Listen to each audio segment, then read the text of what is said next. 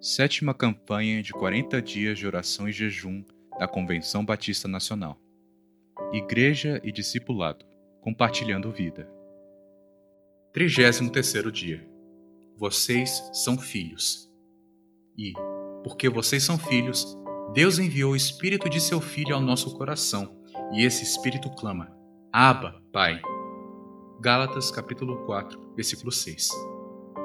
O apóstolo Paulo, em sua carta aos irmãos da Galácia, retratou com extrema felicidade a filiação que temos em Cristo e sua importância para a transmissão da vida por meio dessa identidade interior. Os israelitas foram tirados do Egito para irem ao Monte Sinai adorar a Deus, conhecê-lo e reverenciá-lo. Em seguida, foram direcionados para a Terra Prometida. Primeiro conhecer a Deus, para depois receber o que tinha preparado para eles.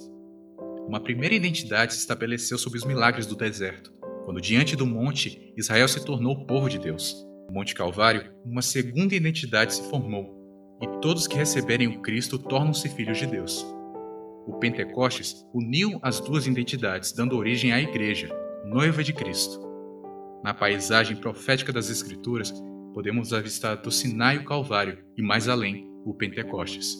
Em Gálatas, o apóstolo Paulo expandiu o conceito da identidade dos filhos, ressaltando que o Pai enviou o Filho e por ele recebemos a adoção.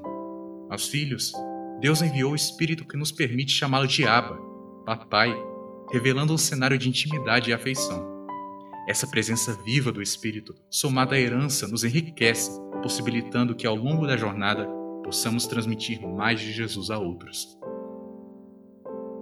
Em Cristo, a sombra da nova aliança, os discípulos percebem filhos, recebendo e transmitindo a vida do Pai aos outros, levando a riqueza da herança espiritual às próximas gerações, alcançando vidas e expandindo o reino. Somos filhos. Pastor José Rego Júnior, Belo Horizonte, Minas Gerais. Motivo de oração. Em gratidão por sermos acolhidos como filhos de Deus. Pelas Ormibans da região Sudeste. Narração por Fernando Alves. Contato pelo e-mail femalves18@gmail.com.